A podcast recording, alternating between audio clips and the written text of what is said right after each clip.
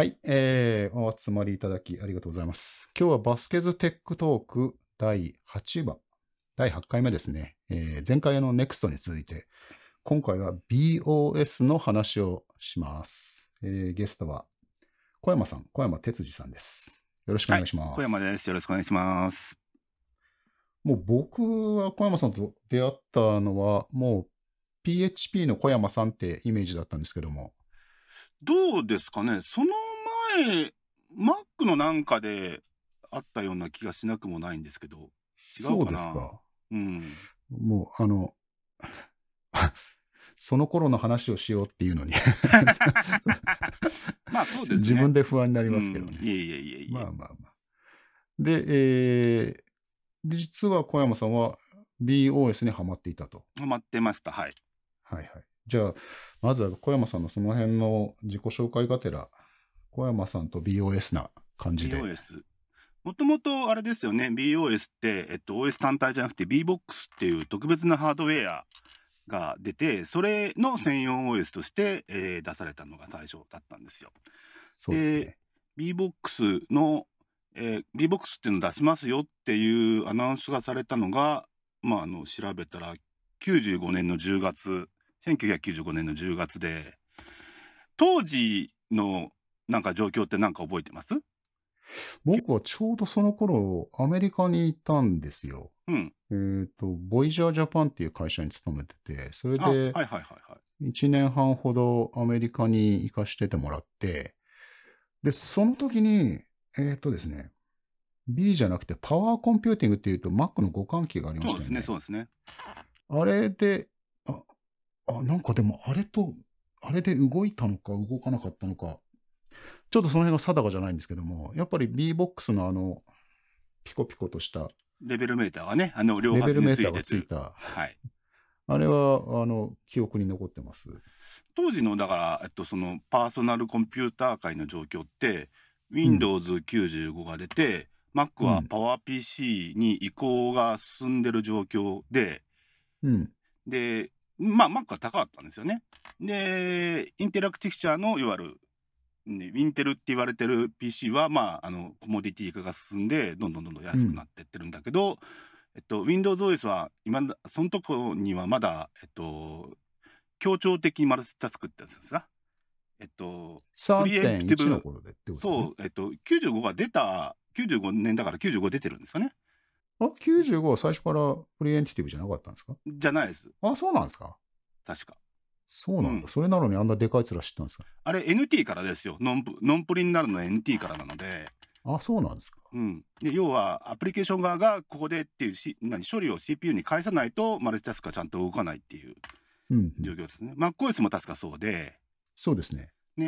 でで B は何をやったかっていうと、そういう今までのレガシーなテクノロジーは全部とりあえずチャランにして、ハードウェアも OS もゼロから設計して、マルチスレッドでノンプレエンティブでマルチタスクで、で PC の、えっと、要素技術をうまく使えば安い、まあ、ここ何個人用のワークステーションができるんじゃないかってことで作られたのが BBOX っていうハードウェアだったんですね。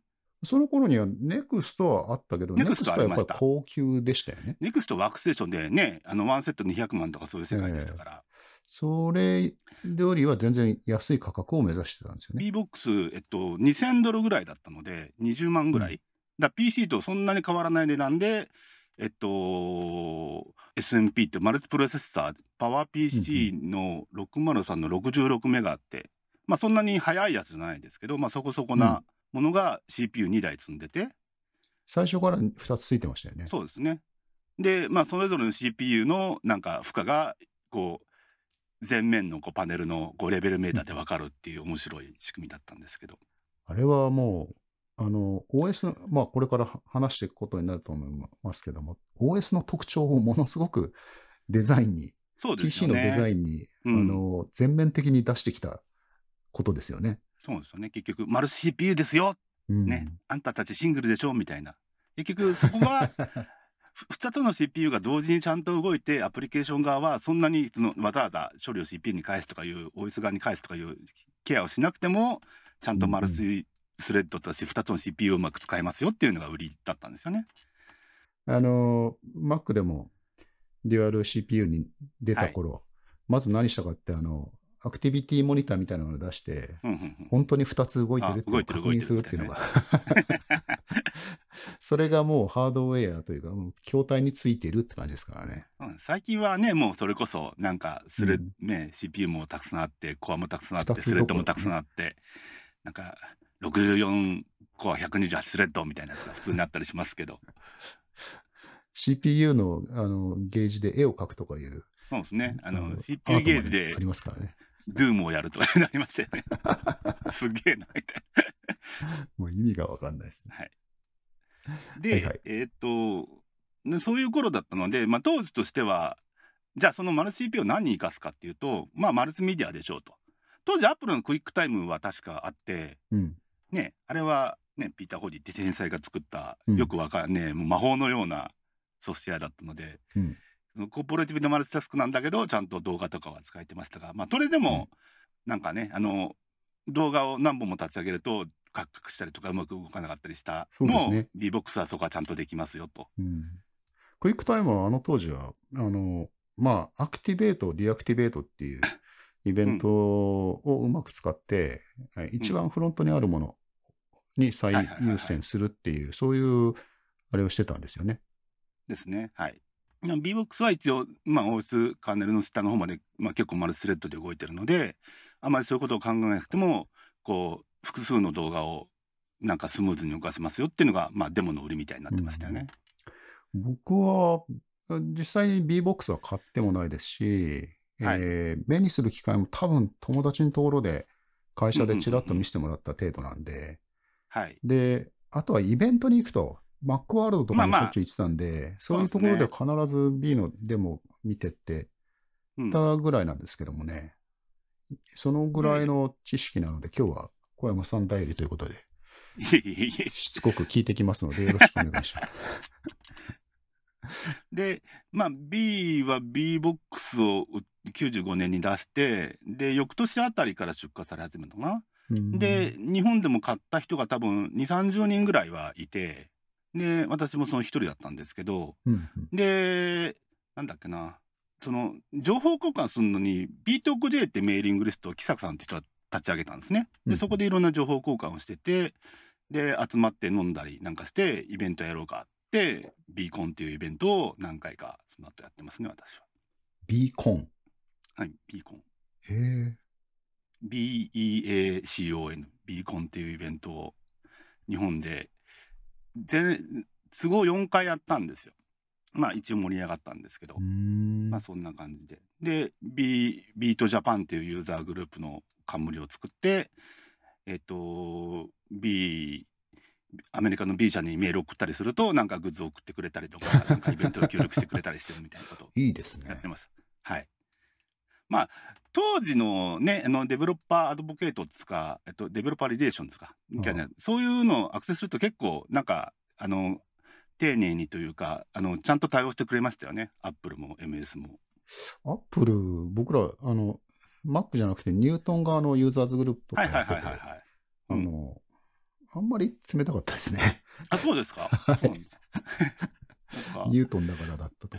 B はね、なんかすごいです。今度イベントやるんだったら、なんか段ボールいっぱいなんかグッズとかたくさん送ってきてくれて。あ、これどうしよう、こんなにもらってもなと思って、じゃあしょうがないから、なんか、プレゼント企画だとか言って、こう、どんどんつったら、すごいたくさん応募があって、みんなそれぞれ発送したりなんかしましたね、いいな羨ましいな。という感じで、えっと、どこまででしたっけ？そうそう。で、B-BOX が出て、うん。で、えっと、翌、翌年じゃないな、96年か、96年の WWDC かなんかに、うん B 社が、えっと、B-BOX の出展をしようとしたんですって。うん。で、アップルに打診したら、お前はアップルの専用をやってないからダメだろっつって断られて、うん。それでなんかムカッときて、なんかその後3ヶ月ぐらいで、えっと、パワーマックに BOS が移植されたっていうえ、経緯があったりして、あれ？最初の B-BOX は？はい。パワー PC じゃなかったんですか？パワー PC ですよ。パワー PC なんだけど、まあ、B ボ BOS は B-BOX 専用 OS じゃないですか。うんうん。それを B-BOX を、B-BOX を B 社は WWDC に出展しようとしてアップルに打診したら、うん。もうアップルの製品を作ってないからダメだって言われたので、パワーマックに移植したっていうパワーマックに。なるほど。流れらしいです。まあなんかい移植とかアーキテクチャの変更みたいな話は、まあ、B でもアップルでも、まあ、日常茶飯事的なあれなんですけどなるほど。そうですねでパであのその当時だからまだえっとアップルが名声してあの迷走してた頃なのでえっとチャープってねあ MacOS 互換機みたいなやつがあってチャープあ。りましたよね CHRP って懐かしい言葉ですね。そうそうそうそうはいはいはい。で、パーマック、あのパーマックの互換機がいろんなメーカーから出たので、その上でも B BOS は動いていたと。ああ、そうか。それで俺パワーコンピューティングと繋がっていくのかな？そうそうかもしれない。はあ。なるほど。だからあの当時はだから、アップルがオープン化に舵を切ってたんですよね。そうなんですよね。だから、コンシューマーではピピンを出して失敗したりとか、あの、日本でもパイオニアの互換機とか出てましたよね。あれ出てましたね。はいそうそうそうそう。パイオニアはいつも面白い味付けのものを出してくるんですよね。うの、ですね。MSX の時もレーザーディスクとああ、ありましたね、確かに。うん、うん。出したりとか。た。うん。うんで、アメリカでは当時だから、その、やっぱり、ちょうど僕がいた時期は、Mac が高かったっていうのもあって、パワーコンピューティングが相当力を持ってたんですよね。うんうんうん互換機といえば、もう旗頭はパワーコンピューティングっていう。うん。そっか。その時期だと、僕が記憶してる僕実は、なんかガセーに会ったことがああったことがあるってことかしらはいはいはいはいえっ、と、うんなんかイベントがあったんですよ。サンタクララコンベンションセンターで。うんで、そこに行って B の話を聞いた覚えがあるんですよ。だから僕は B ディベロッパーズカンファレンスだと思い込んでたんですけども、今の、今まで。うん。調べてみたら B ディベロッパーズカンファレンスは98年ということになってて、うんえっ、と、じゃあ俺が行ったイベントは何だったのかなと、今ちょっとずっと謎を、昨日から、あの すごい謎な記憶になっちゃってるんですけども。でその時に、あの、証拠が残ってて、はい。僕ニュートン使ってたんで、あの、うん。有名人に会うと必ずサインをもらってたんですよ、デジタルサイン。それで、あの、ガゼのサインが残ってるんですよ。だから僕は確実に合ってるはずなんですよ。日付は入ってないんですよ、それ。日付が入ってないんですね。ああ、残念。98年だから BDC 俺行きましたもん。あ、そう。あの、ササンタクララコンベンションセンター？かなあ行のっ、て、はいはい。ビビートジャパン、ひらがなで書かれた B って T シャツを持ってって、向こうの人に受けましたね。俺いました？いないっすよね。知らないっすよね。ああ、わかんないけど、どうかな。いや、そんなに日本人と会った覚えもないしな。うん。なんで明確に覚えてるかって、そのガゼのサインが残ってるのと、はい、あと僕その日、あの駐車場に車止めてたら、あの、バッテリーが上がっちゃって、アメリカでバッテリーが上がる事件最初のの時で、結構あたふたして、その後何度もあるんですね？その後はまあしょっちゅうあるんですけど、はいはいはい。まあ最初の事件で、その時はまだあんまり慣れてなかったんで、ではい。友達にすんごい深刻な声で、すまねえ、ちょっと大変な方に巻き込まれちまって、つってどうしたっつったら、あの、バッテリーが上がっちゃって、つって、うんもうそこで大笑いされて、で、助けに来てもらったんですよ。っていうのがああったんで、確実にその場所に行って、うんで、ガゼのサインをもらい、えーであのイベント何だったのかなと思ってたんですけどね。まあ、わかんないですよね。んすみませんはい。脱線しました。いえいえ、そんな95年、6年ですね。6年、そうですね。で、移植して、なんだろう、そこそこ良かったんですかね。で、B-BOX は6年、97年に開発中止になって、あのその前にいっぺん、あの、えっと、PowerPC603 の66メガってやつの CPU のアップデートがあったんですよ。うんうん。CPU, CPU のクロックが倍の133メガになった版が出て、うん。で、既存のユーザーにはマザーボードを送り返す、あの送り返すと新しいのを送ってくれるよみたいな すごい、すごいなやって、送り返すんですね。そうそう、送り返やりました、それ。送り返しへて、ー新しい133メガ版の BeBox を。いや、なんか今、そのクロック数を今聞くとすごいクロック数ですよね。そうですよね。でもうん当時としてはね、結構いやだから、あれじゃないですか。まだギ1ギガに届いてなかったんじゃないかな、うんあの頃って。ペンティアムぐらいからですよね、ギガ、ギガヘルツとかいうの当時はデックのアルファが多分1ギガにこう一番近づいていたような頃だったように決まデックなんてパソコンの Mac やってる世界から見ると全然し知らない世界だぐらいに思ってましたからね。そっか、デックを知らない世代の人は結構今いっぱいいるわけですね。デジタルエクイプメントっていうね。僕、本当に Mac しかやってなくて、あの、はいユニックスのこともほとんど知らず、えーはいはいはいはい。多分ニュートンが知らない世界の最初ぐらいなんですよ。で、PC もまるっきりあ、まあ、まあ、その Mac の前はありますけどね、X68000 とか、あーいろいろあるんですけど、でもまあ、プログラマーとしてはそんな感じなんです。だから、はいはいはい技。術的背景が意外とあの乏しくって、長くやってる割には乏しくって、そうな、そんな感じなんですよね。あそう。まあなんかその時の空気感っていうのはそんな感じで、うん。66名133メガネも結構多分早い部類だったんじゃないかな、うんうんうん。そういう。しかし、すごいですね。いきなり倍速になるんですね。倍速です。まあいきなりっつっても結局出荷してから2年ぐらい経ってんのかな。あぐらいな感じのあれですけど。ただまあそれでももうでもハードウェアね独自のハードの B-BOX って後ろになんかすごい IO のバケモンみたいなあれがついていてうん。ポートがたくさんあってなんかデジタルの入出力とかは自由にできるようになったんですけどそれがほとんど活かされなかったんですねそれを使ったアプリケーションも出てこなかったしなんでまあ独自ハードウェアでやるよりはなんか互換機で行った方がいいんじゃないのっていう多分経営判断があったんだと思うんですけどうんうんうん。でパワーマックに移植してパワーマック用の BOS が売られ始めましたと。売られたのかな？売られてると思うな。うん。でその後97年のなんか8月らしいんですがインテル版 X86 版の BOS のデモを B 社がどっかでやってはいはい。で動いておーなんかみんなどよめきをしたみたいな感 PC 互換機ということですよね。じ PC PC そうですね。IBM いわゆるい当時の IBMPC のアーキテクチャの上で BOS が動きますよっていう、なるほど。そこまでが、えー95年からすると、さかけ結構駆け足ですよね。3年。そうですね3年ぐらいうん。なるほど。でその後もうもう2年ぐらいで BOS は R3、R4、R5 ってインテル版と Mac 版と、まあ、ほぼ同時期ぐらいにリリースをしてってそれでおしまいみたいななるほど。あ R5 っていうのが最後のバージョンなんですね。そうですね。はい。えーと、いきなり最後まで行っちゃいましたけど、じゃあ、徐々に。途中の話をはい。途中の話を。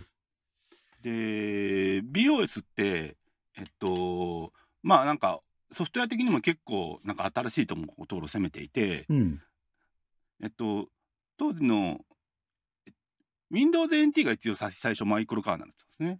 うんで BOS もコアはマイクロカーネルでメッセージパッシングを中核に据えたアーキテクチャで。まあ、あの、最初、最初という意味だと、NEXT の方が早かったとは思います。あー NEXT そうですね。NEXT はマークで、はい。で BSD なレイヤー BSD サーバーが乗っていってってあれですよね。えっ、と、そこで疑問なんですけども、えーはい。BOS っていうのは、ユニックはいスではないんですよね。えっとマイクロカーネルは独自実装ですねカーネルも独自実装。その上に別に、あの、どこぞの、その NEXT みたいに BSD を乗っけたとか、そういうのもなく。ポジックスのレイヤーも多分独自実装だと思いますはポジックスのレイヤー乗ってるんですけどそれは多分 B が独自に作ってんじゃないかな、あ、なるほど。じゃあ、まあ BOS はユニックスではないと言って、も問題はない。うん、まあただポジックス互換なレイヤーはあるのでそいつを叩けばユニックスに見えるといううんうんうんあと、ユーザー環境っていうのは、マルチユーザーなんですか？マルチユーザーだえっとね最初マルチユーザーじゃなかったんですよ確か。そこはじゃあ、あはいはいはい。OS としてね。ただポジックスのレイヤーを叩けば多分使えるたのかもしれないけど、えっと、OS の例えば UI とかそういう部分でマルチユーザーのサポートは確かなかった気がするな。うんどうだったかな？つまり、だからロ、ログイン画面とかまず最初にうん出てきたログイン画面が最初の。なかったような気がしますねじゃあ、もう、OS の方向性としては、うん、パーソナルユースですよね。まあ、あの、そのセキュリティとかそういう概念のとは別のことだと思うので、ユーザーのフロントエンドとして、えーログインを必要とさせるのかどうかということで言うと、それはなかったと。途中からログインパネル入ったような気もしますね。どうだったかな。まあ多分、えっと、内部的にはそういうのたくさん持ってたんでしょうね。うん当然、ポジックスだからファイルシステムのユーザーの概念あっただろうし、あの、OS10 が導入されるときに、マルチユーザーイコールセキュリティのためには必須だっていうことを散々言われたときにすごい違和感を持ってたんですけども、別にマルチユーザーを前面に出すからセキュリティが上がるわけじゃなくて、内部的にそのその区別したプロセプロセスが全然区別されて動いていればいいわけで、それを前面に出す必要ないだろうっていうので、なんか散々議論したことがあったんですけども、アップル、アップルはそういうのをね、お題目をつけて、なんか自分がやってることをすごく見せるのうまいですからね。まあ、アップルっていうかジョブスですけど、ジョブズ、まあはい。そうなんですね。で、そのはいマイクロカーネルの上に、えっと、ライブラリ群があるんですけど、そこのインターフェースが C++ で書かれていて、うんうんうんいわゆる今でいうフレームワークになってるんですね。うんうんで、C++ のフレームワークの上で OS が用意しているいろんなクラスを拡張することでアプリケーションを作れると。なるほど。あの、ちょっと興味があるところでバンバン止めていいですか、はいそこすごい、えっ、と、興味、あの、OS が提供する API がフレームワークだけだ、まあ基本フレームワークになっ C++ のフレームワークになってるってことですよね。そうです、そうです。Mac で言うと、当時パワープラントとか、まあその昔うん Mac アップとかありましたけど、はいはいはいはい。はい。えーその下に隠れてるツールボックスは、えー公開されてないで、えーいきなり、はい。えーフレームワークがドンと、そうそうそうそう。これが API だよ、これでアプリ作れよって言われてる状態ってことですよね。そうそうそう。う。ーん。あの、ちょっと順番ひっちゃかめっちゃかになるんですけども、はい。BOS という、僕今 C++ プログラマーとして、BOS とつなげて聞く話で、一番有名なのが、はい。えー C++ を使ったがゆえに、バージョンアップの時にすごい苦労をした。それゆえに失敗したみたいな、そういう話を聞くんですけども、これっはいはいはいはて、あれですよね、あの、マングリング問題ですか？ではなく。ABI が互換性が保てていないから、そう、マングリング問題、マングリング問題って言うんですか？あの、そうそうあの、C, ってはい、引数の、ね、結局、オーバー、オーバーライドじゃない、オーバーロードか。うん。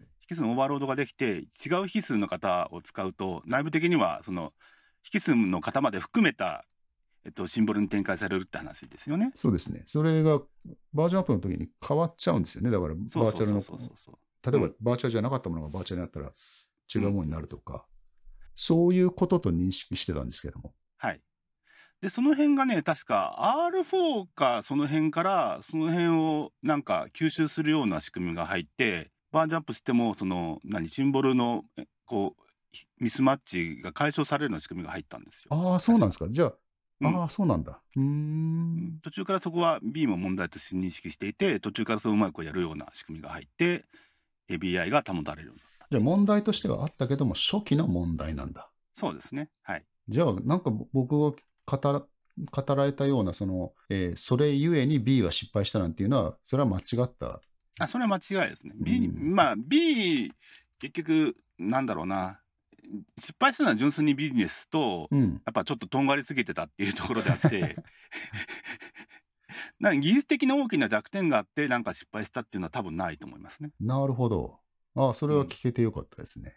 うんあの B のためにも、C プラプラのためにも、回避策があるっていうのが実証されてるんであれば。まあ、ただ、ね、今だったらあれですけど、当時として C プラプラを OS のシステム技術、システム、なんだろう、言語にしちゃうっていうのはかなり大胆といえば大胆で、ですよね。で、多分その時点で、こう、デベロッパーを広く集めるっていうことには失敗するだろうなって予測つくじゃないですか。そうか。でも、あの、これはあくまでイメージなんですけども、B はいを使ってる人ってディベロッパー寄りな人が多いような印象だったんですけども、うんこれは間違ってないですか？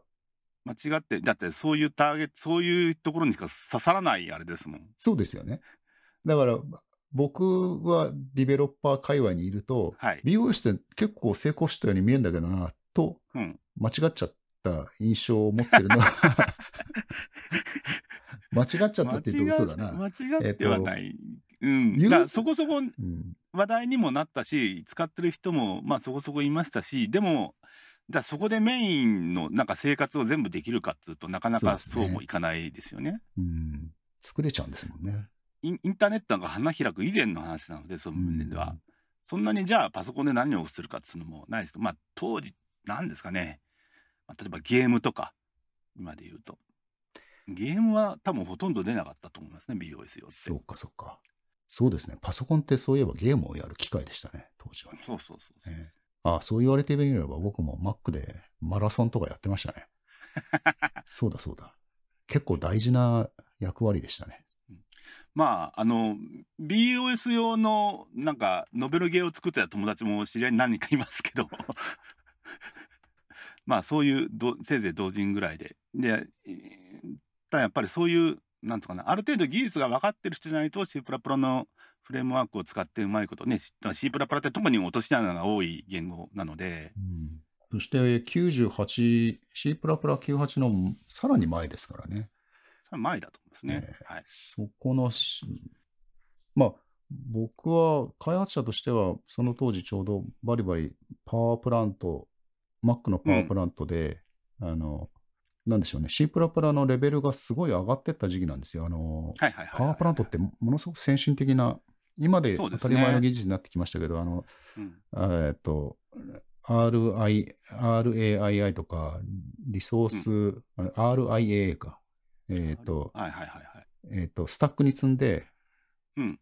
で、解放とともに、ああの、そうですね、あの、オート変数が消えると同時に、はい。あのデスデストラクターでいろんなものが巻き戻って、全部きれいにやってくれるっていう。で、その考え方をガンガンガンガン取り入れてって、だからそこでもうその前の新世代の真空クラスライブラリとかとはもう一線を画して、もう使っているだけでも大変だったぐらい C++ の変化が激しい、C++ のパラダイムの変化が激しかったんですよ。それは身に染みて分かっていて、感謝もしてるんですけど、逆に言うと、ついていくの大変だったなっていうのが本当に。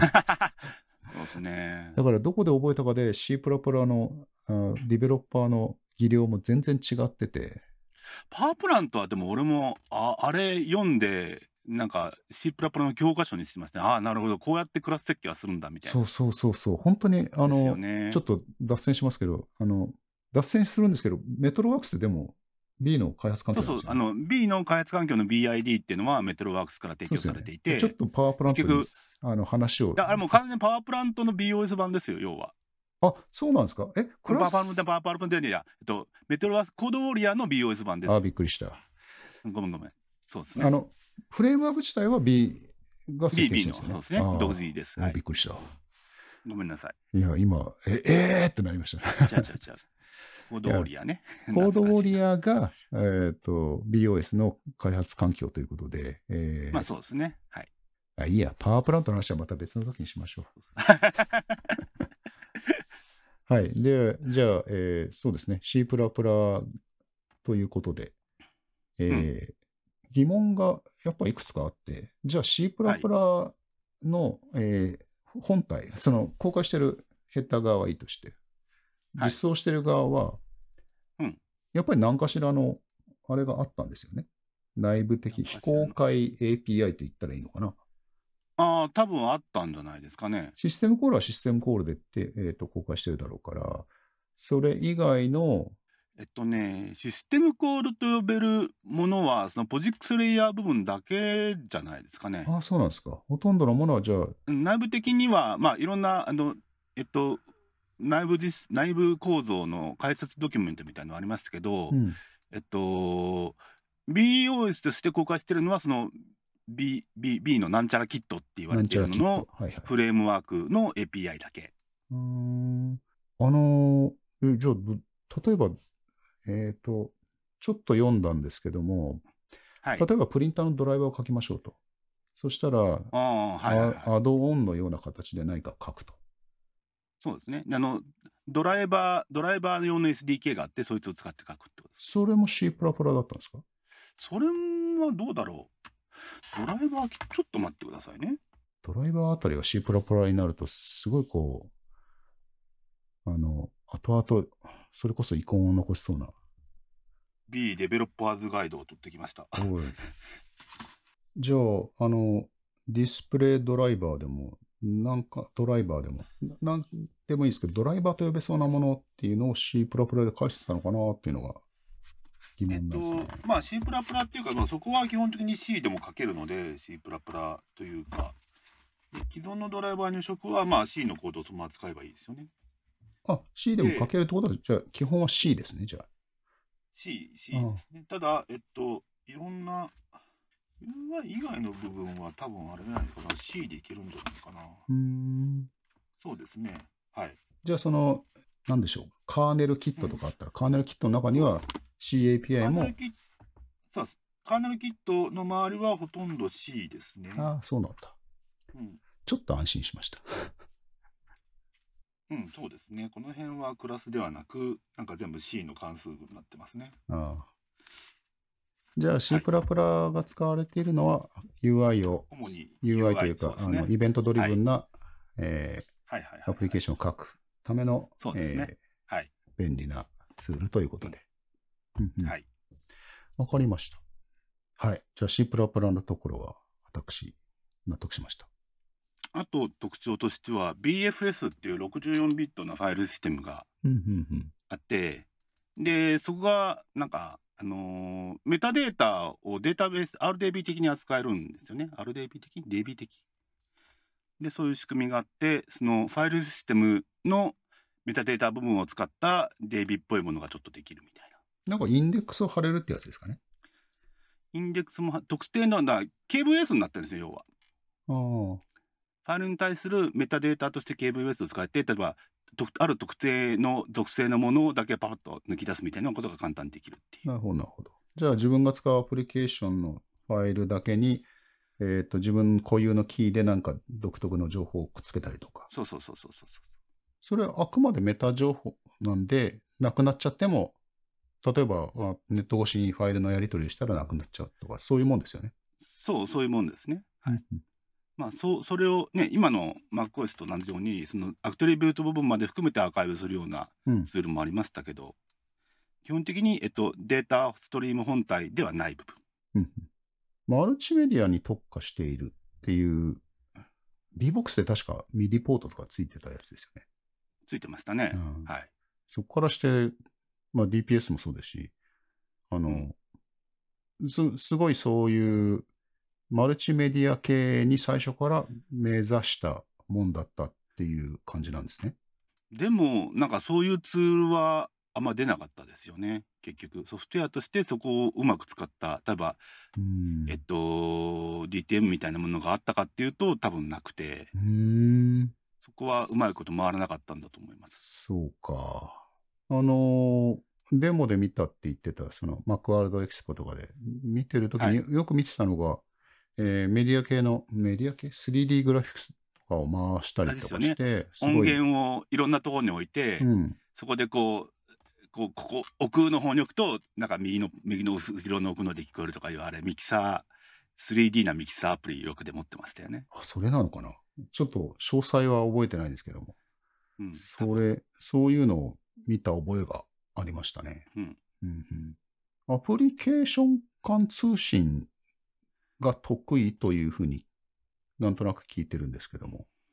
それ多分あ普通にあの、えっと、マイクル・カードのメッセージバッシングじゃないですかね。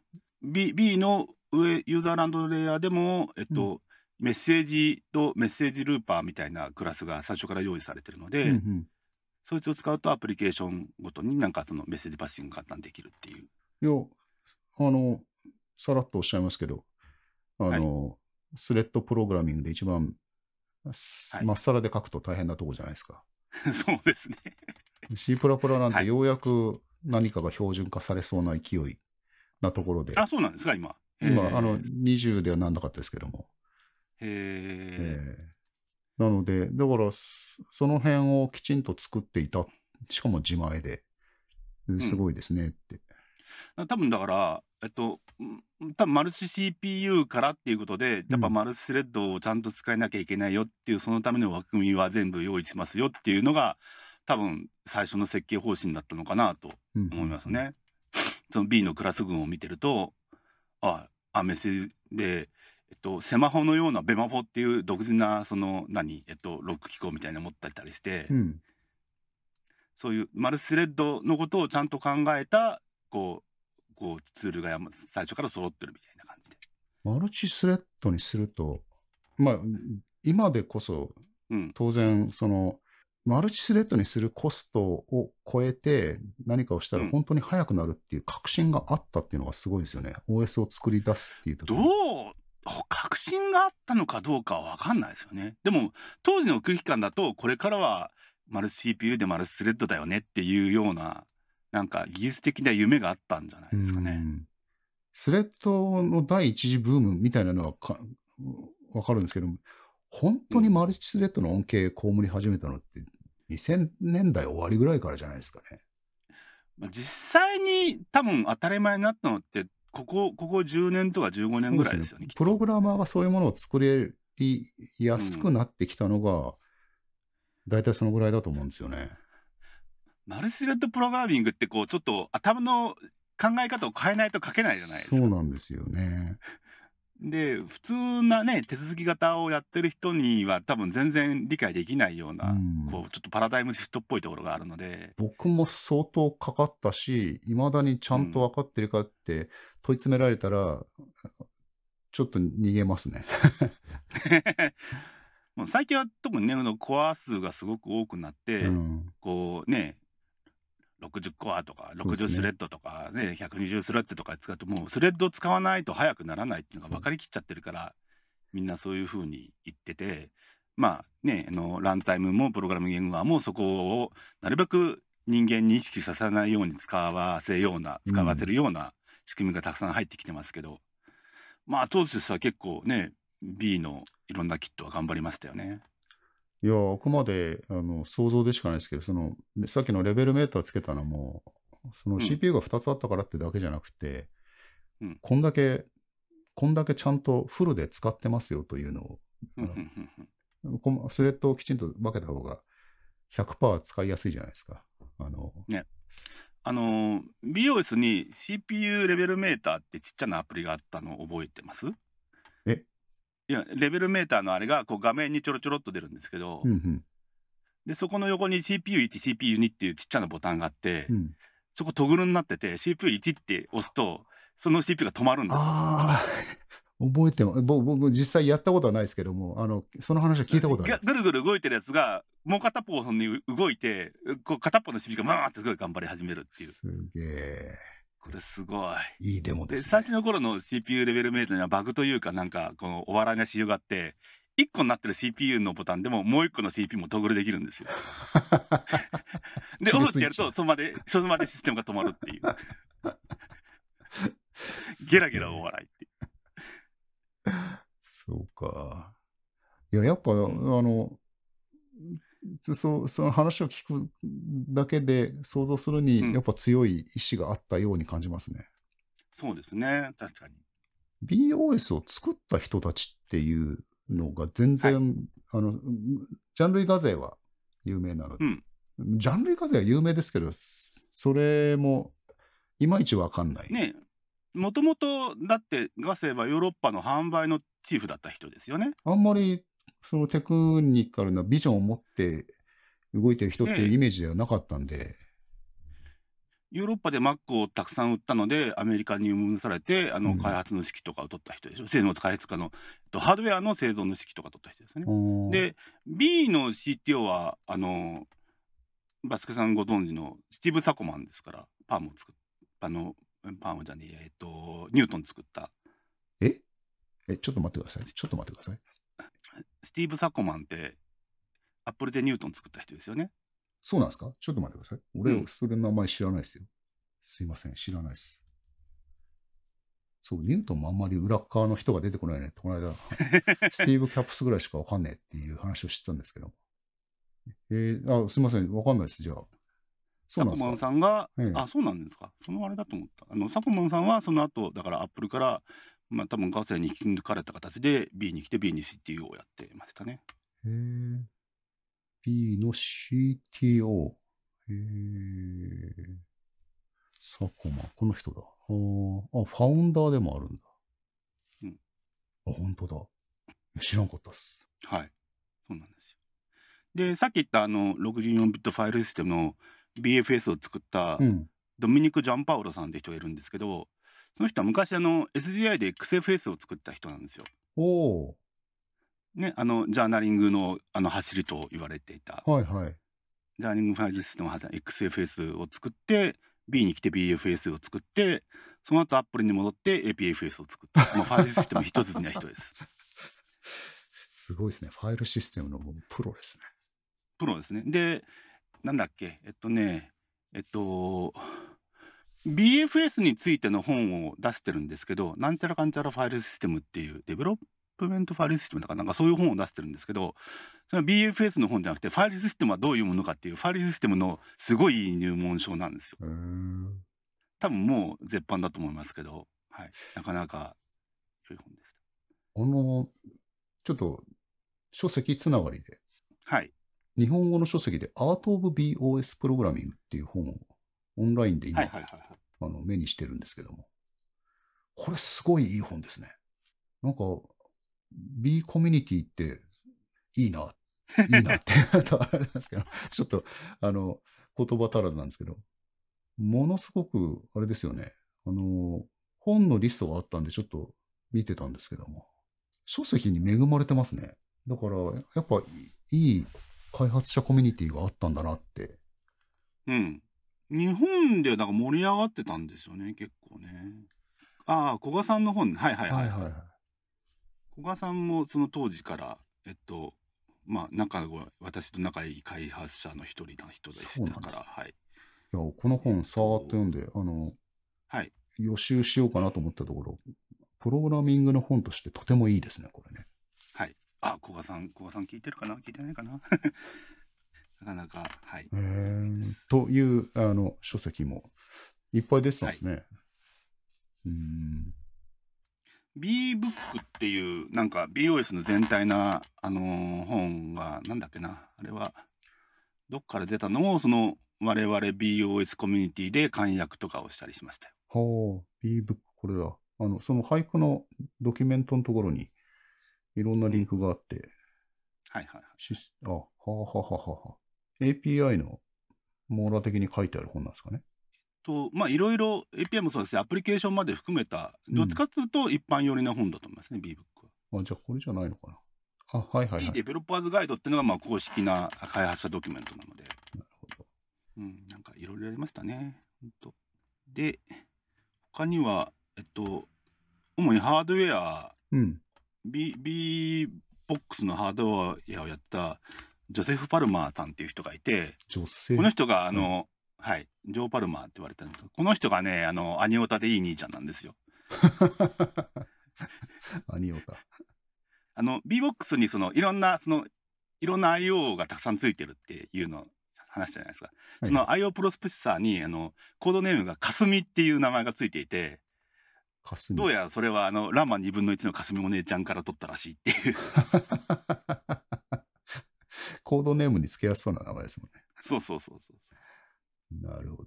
かね。まあ、いろいろ、だから、でも日本のユーザーグループから連絡が来たって、親切にしてくれくれたのは意外と日本人好きな人が多かったのかもしれないですね。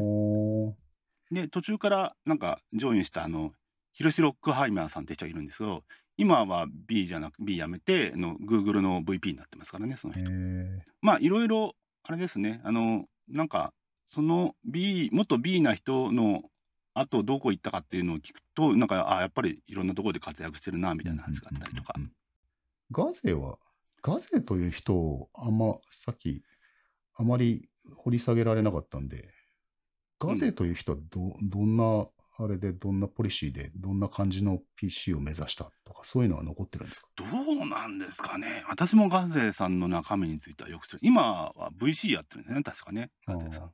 あんま語られない人ですよね。なんか、なんか雰囲気的にジャック・ニコルソンに似てるなって常々思ってたんですけど、ちょっと、ちょっと小さめなジャック・ニコルソン。そそんなイメージな、うんうんワイルドで、山師的なイメージなんですけど、すごい。スティーブ・ジョブズのね、あの、自伝みたいなのを読んでるとちょいちょい出てきますけどね。アップルとその Be が、アップルじゃねえあの、ネクストと B がアップルをどちらが買うかみたいな時に、ちょいちょい登場したりしましたけど。うん。そこ大事なとこですよね。そうそう。だから、あれは何年ぐらい ?97 年ぐらい？96年の出来事ですね。97年の初めにこう、それが発表になった決まったんでしたっけ、えで、まあね、多分あの当時、アップルが NEXT じゃなく B を買っていたら、えうん。今のアップルは、今のアップルはなかったでしょうし、どうだったんでしょうね。でもアップ、ル潰れた、あアップル潰れてたんじゃないかなと思いますよ。えっ、と、前回 NEXT の話聞いたときに、やっぱ、あの、当然、Objective-C をベースとしたうん、システムはい。は、まあ良かったとは思うんですけども、まあそれだけじゃなくて、マイクロカーネルとか、その移植性のしやすさとか、そういうところも、ああ強く、大きく貢献してんだなというのが分かって、で、それで言うと、B も結構、BOS が持ってる特徴も、まあ合致するんですよね。その、うん。マイクロ、同じマイクロカーネル。まあ独自とはいえ、まあマイクロカーうネル。ん。で、性能は、みんな BOS の印象って、すげえキビキビ動く OS っていうイメージだったと思うんですよね。はいはいはい。だから、そんなにす、どう、どうなったかはもちろんわかんないですけども、なかったかどうかっていうのはまた別の世界が広げてたんじゃないかな。ななんていうかな、えっと、Objective-C と C++ とどちらが良いというか、どちらがこうハマりにくい言語かといえば、絶対 Objective-C じゃないですか。ハマりにくいというのは、出会うことがない言語的に綺麗オーバーヘッドがかかるかもしれないけど綺麗みたいな。のが Objective-C。うん。うん。C++ のバーチャルテーブルみたいに、うんこう、落とし穴だらけのような実装じゃないですよね。まあ、いいろいろ、あれはありますけどね。はい。そうですね。僕僕もどっちが好きだというと、ずっと Objective-C が好きだったんで。うん。やっぱ C++ はどっちかというとその、えっと、産業界用のパフォーマンスとかその何、うん余計なことをあまりこう層を厚くしないみたいな多分考え方があってそうですね。コンパイラー側が頑張っちゃうじゃないでうすか。ん。でその分落とし穴も多くて言語的に言えば分かるんだけど綺麗じゃないよみたいな感じですそよね。うですね。まあ、過去を引きずってるっていうのはそもそもね。そうそうそうそうだそれをメインにするっていうのはやっぱり結構リスク高いんじゃないかなと思ってう。ん。まあでも、片や Objective-C、誰も知らない世界からあそこまで持ってったっていうのも、相当な苦労だったとは思いますけどね。そうですよね。うんまあ、その点、中途半端に C++ 知ってますっていう人が汚いコードを書くよりは、一から学んでもらった方がいいのかもしれないっていうのは確かにありますね。C プラプラはね、本当に、あの、な暗黙のなんとかってのが多すぎて、うん実際に、ね、コード見ても、そこで何が動いてるか分かんないですもんね。そうなんですよ。うん。その分、ランタイムは薄いんですけど、まあ、コンパイラとリンカが死ぬほど頑張るっていう世界だから、まあ、いいんですけどね。まあまあいいや。で、何の話でしたっけ？えーと、そうね。ガゼは特に語るほどのことはな。ガゼは、うんだ、ビジョナリーではあったんでしょうけど、でもね、じゃあ B がポシャっちゃった後、何か技術的に何かやってるかってそういうこともないので、うんその B の内部でも、ガゼが方向性を示していたんですか？それとも、CTO のそのああ、それは分かんない人。がすごかったとか。どうなんですかね。まあ、サコマンはすごい人だ。サコマンはそういう意味では、テックなビジョナリーだったと思うんですよ。サコマン、今、アップルに戻ってるんじゃないかな、確か。一回アップルに戻ってリタイアしてるって書いてありますね。あ、本当に、ええなるほど。そうなんだ。まあ結構いい年ですもんね。年齢考えたら。なんで、えっと、まあ実際に B の中で何が行われてるかは我々的には知る余地もないですが、うんん、ガセ自体はやっぱりそのマーケティング的な視点で、やっぱり PC の技術をうまいこと使った安い個人向けワークステーションを作ればいけるんじゃないかっていうところだったんじゃないかと思うんですけど。そこに活路はあると見たんですね。うん、で、技術的なバックボーンは他の周りのエンジニアがいろいろ、じゃあ、ね、俺俺たちの考える最強のなんかアーキテクチャを作ろうみたいな感じで、あのああいうなんか一種飛び出たものができちゃったんじゃないかなと思いますけどね。なるほど。あのーその後の、えっ、と、あ、それで2001年に亡くなるんでしたっけね ?B、O、B、そう、えっと、会社自体パームソースに変われたのがそのくらいですか？パームに変われたんですか？パームに変わりましたね、B は。ほう。え？パームってあのパームですよね？パーム OS あのパームですよ。そうそう。あのパームが、うん。えっとね、パームソースっていうソフトウェアの会社とうんハードウェアの会社に分離したじゃないですか。はいはい。で、そのパームソースの側に B は買われたんですよ。何かしらに繋がってるんですかね？どうなんですかね？わかんないけど。パーム全然その印象がないな。で、パームはその後、割とすぐに、なんだっけ、えっと、日本の、ね、あの、なんだ、携帯とかやってる会社。あーあー、なんだっけな。ググればいいか。携帯？アクセス。アクセスに、アクセスに変わりましたね。え？アクセスってあのアクセスですか、うん。あのアクセス。あのアクセス、あの、どのかわかんないけど、そう、アクセスがパームソースを買って、パームオイスごとっていう。っていうか、アクセスってあのパーム用のあのウェブブラウザーとか作ってたえ、そうでしたっけ？アクセス？違う？アクセスは日本だとそのガラケー向けのなんかいろんなソフトをたくさん作ってのガラケー用のブラウザーとかガラケー用のなんかですよね。そうですね。そのアクセスですよね。はい、はいはいそのアクセスです。へえ。がパーム、パームを買ったんですか？へえ、そんな大きな会社だったんだ。そうそうそういや、ああ、そっか。で、なくなっ、じゃあ BOS はそこでフリーになるとか、えっ、とそう。、全然なしです。オープンソースになるとかなく、で、なんだっけ、そのヨーロッパのゼータっていうあれが出てきて、ゼゼータって BOS の後継だって言ってたんですけども、なんですか？うん。どうもよくわからないっていう。彼らは、なんかライセンスを受けてソースコードを譲り受けたって言ってるんですけど、どうもその証拠が出てこないので、これやばいんじゃないの？みたいな話でゼータっていうのがあったんですか？あありました。はい。ゼータ、あの、黄黄色いなんかパッケージの、くるんとしたねイエロータブっていう。で、ゼータはその後ポシャっちゃったんですけど、はいはい。とじゃあ BOS のオープンオープンソースなフリーな実装を作ろうってできたのが俳句っていう。なるほど。俳句はじゃあ全然ソースコードを元にしたとかではなく、ないですねもう振。る舞いから作ってったっていうことなんですね。そうそうそうそへえ。俳句が実は、僕今、あの、ウェブキットをやってるんですけども、う。はいはいはい。なんかたまにメーリングリストに、俳句っていう OS にポーティングしたいんだけど、みたいな、あの、メールが来てて、で、コツコツやってて、GitHub 見に行ったら、ああ、やってるんだ。すごいなと意。外と細々と続いてる感じですよね。そんな OS 知らないよと思ってたんですけど、いや、すごいですね。完全にそうそう BOS の互換実装を作るっていう目的だったと思います。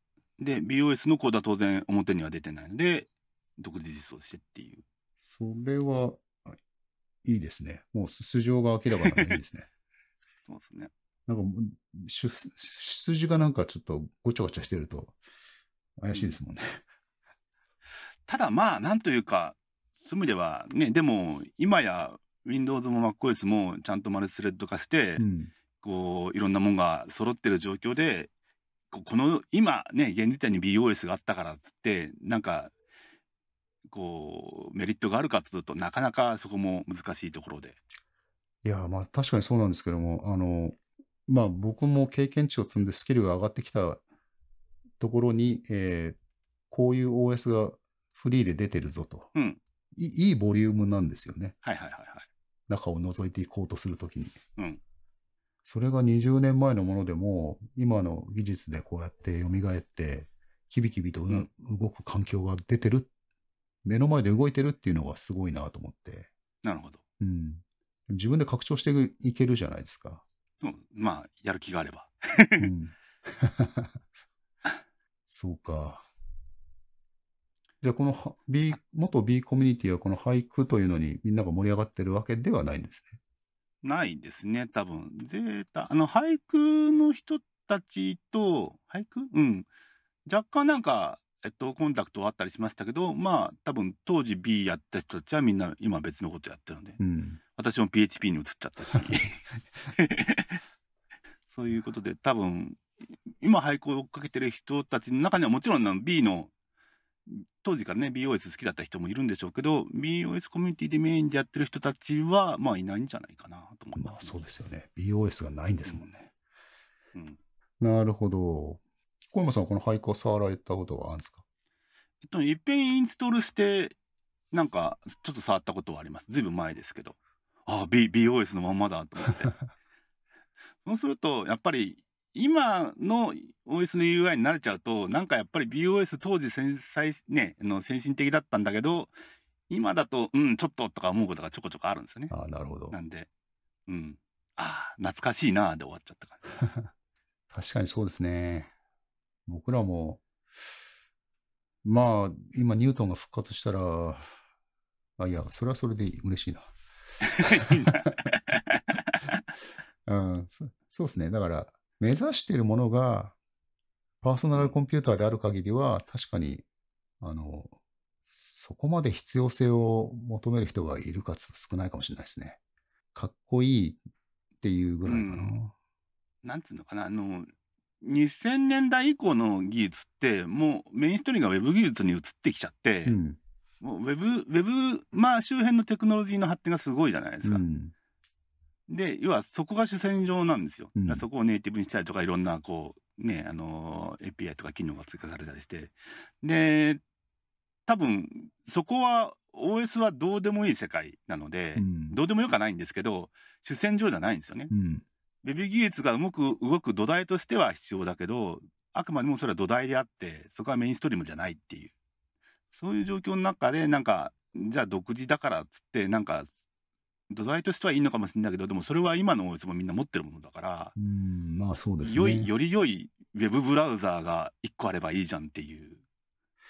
まあ確かにそれはそうですね。うん。そういう意味では ChromeOS の方がはるかに、あの、うん。正しい方向は行ってんのかもしれないけど。そうなんですよね。あれで、で結局全部できますもんねう。ん意味では。まあ、マルチスレッドをウェブで使うのは、まあちょっとこれからでしょうけど、うん。いや、もう、まあでも裏では普通にね、んマルチスレッドで動いてますから、意識せずに。という感じですかね。うん。あとはなんか、喋ってないことあったかな。えー、そうですね。そのぐらいかな。まあ、これ聞いてもしょうがないのかもしれないけど、なんか BeIA というのが、はいはいはいはい。B が、BOS、ね B インクが作ったインターネットアプリア、アプライアンスという、はいはいはい。えっと、これなんですか？アップルとの、アップル、ネクストの買収競争に負けて、うん。えっと、B は OS を組み込み用として位置づけたんですね。コンシューマー用と組み込み用で、組み込み用として、いろんな、要はキオスク端末の、えっと、裏側で動く OS として BOS をいろいろやろうとして、ソニーと組んだりしたんですけども、うんまあ、それもサンプルを出したぐらいで、で、結局、なんかちゃんと大々的にリリースはされず、まあ、パームに買われてしまったという。そうなんだ。うん。じゃあもう結構、あの、その、アップルに買われるかどうかっていうところは、もう、社をかけた、結構一つの勝負だったんですかね。どうなんですかね。アップル、うんと、今から考えると、多分そこが分水嶺だったような気もしますけど、うん。でも党としては、多分 B としてはそんなに、まあ、買われたら買われたでいいじゃないかぐらいの気持ちだったんじゃないかと思うんですけど、その後も結局ね、BOS の開発を続けて、うん。こう、ビジネス的にはうまく回らなかったですけど、まあでもね、順調に開発は進んでたので、そっか、それはそうですね。うんね、OS 単品として、ね、日本で売り出すのに、だって ATOC とかかな？なんか、イージーブリッジとかも移植されてましたからね。お、そうなんですか？日本語環境そんなに。そうそう。で、日立が BOS プレインストールなパソコンとか出してたんですよ。日立、すごいな。そうそうそうそう。へえ。あ、じゃあ本当になんか、そう90年、じゃあ本当の90年終わりってことですね。90年代終わりうん、の。終わり頃には、一応 OS として、その、何、Windows でも MacOS でもない第三極としてうん頑張っていたのは確かなんですね。まあ、考えたら最後に登場した OS ですよね。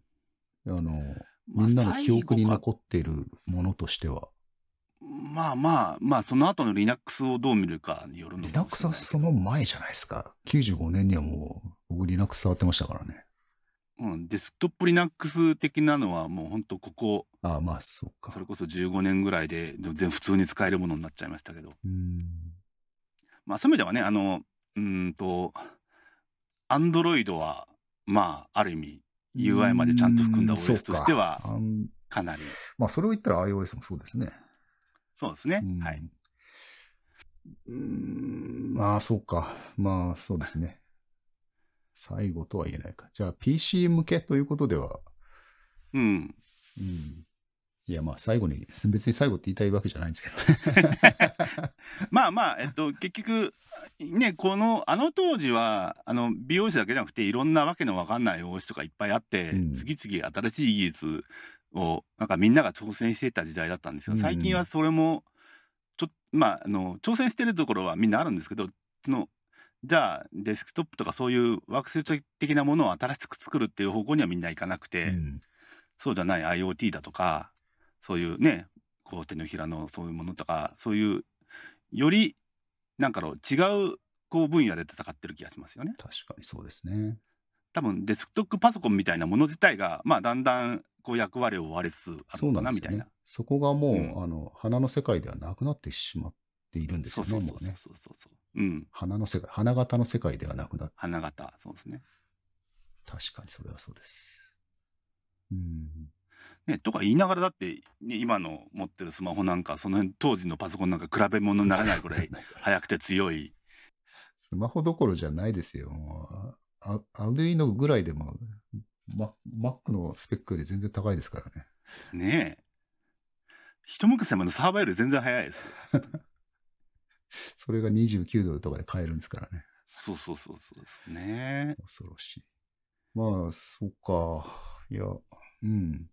いや、なんかちょっとね、また触ってみたい気分にはなったんですけども、ちょっとノスタルジックなのかな、そ うこれは。ですね。うちも本当押し入れ点点押し入れに入ってる B ボックスに久々に火を入れたくなったんですけどなかなか火入れても入んないだろうな。コンデンサー死んでるだろうなと思いながら。いや僕はあの、さっきも言ったけど、今、ウェブキットやってる、いろいろいはいはい要求されることが、要求されること自体がすごいこう、ローレベルっていうか、昔で言うと OS がやんなくちゃいけなかったぐらいのことが、ブラウザーがすごい要求されてて、結局ね今のウェブ技術って、うん OS をウェウェブ技術を OS にするっていうことじゃないですか、そうですね。何にしても。ね、ウェブアセンブリなんてバイナリををウェブで動かしちゃうとかいう、あの完全に OS ですよね。うん。スレッドのスケジューリングから何から、あの、うん。しかも JavaScript からそれが見えないといけないとか、データが取れないといけないとか、プロファイルできないといけないとか、もう確かに OS の上でさらに OS が動いてるみたいなもんですからね。いや、それでそういうことに触れる機会が多多くなってきてて、根本的にもう少し勉強した方がいいかな。ウェブキットの中だと勉強できないんですよ、もう。広すぎて。ああ、なるほど。多分 WebKit のソースコードなんてもう、あの、昔の OS よりはるかに、あの、多いですから。そうですね。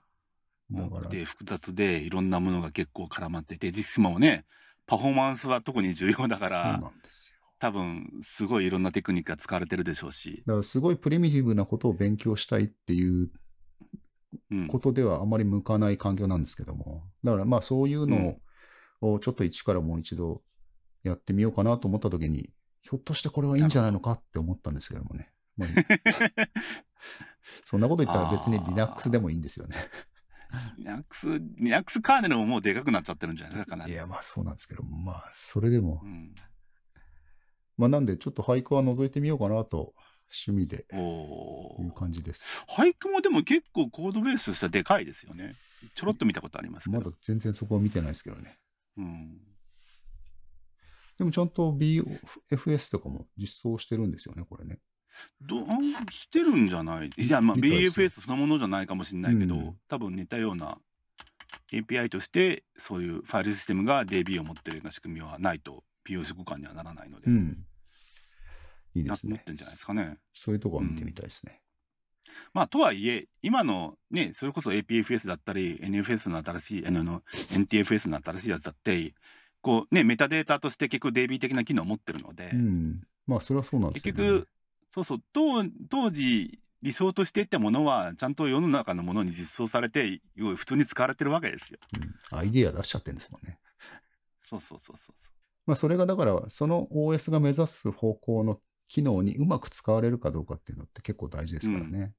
そうですね。Mac にリソースフォークがあったように、えっ、と、うんうん。まあ、サンの、サンが開発したファイルシステムがサン向けに便利に使える、うん具体的に 思いつかなかったからあれですけど、そういうのって、あの、ちゃんと使えるように、えー拡張していってるんであればいいですよね。機能,、うん。機能が、ただ機能をつけてみましたじゃなくて、この機能を使いたいからこの機能をつけてみたっていう方向性になったらいいんですけどね。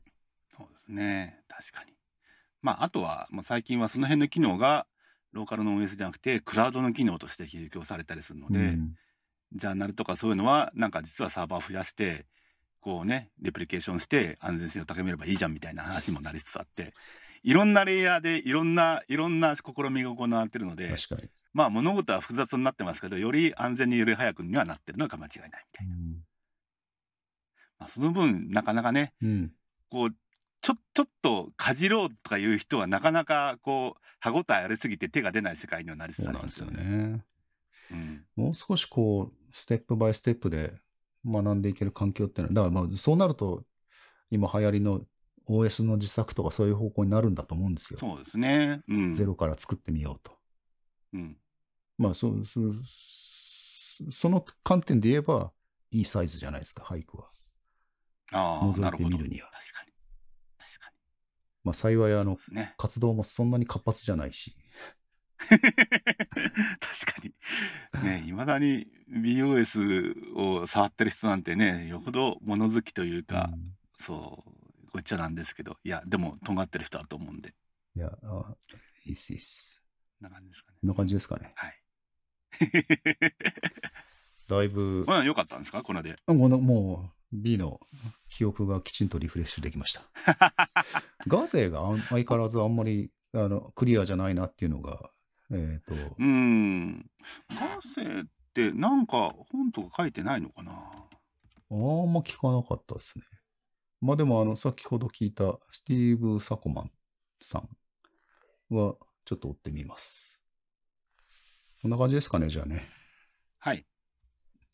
えーではこんな感じで、えー B の OS の話を今日は、えー小山さんにお伺いしました。ありがとうございました。えー小山さんどうもありがとうございました。ありがとうございました。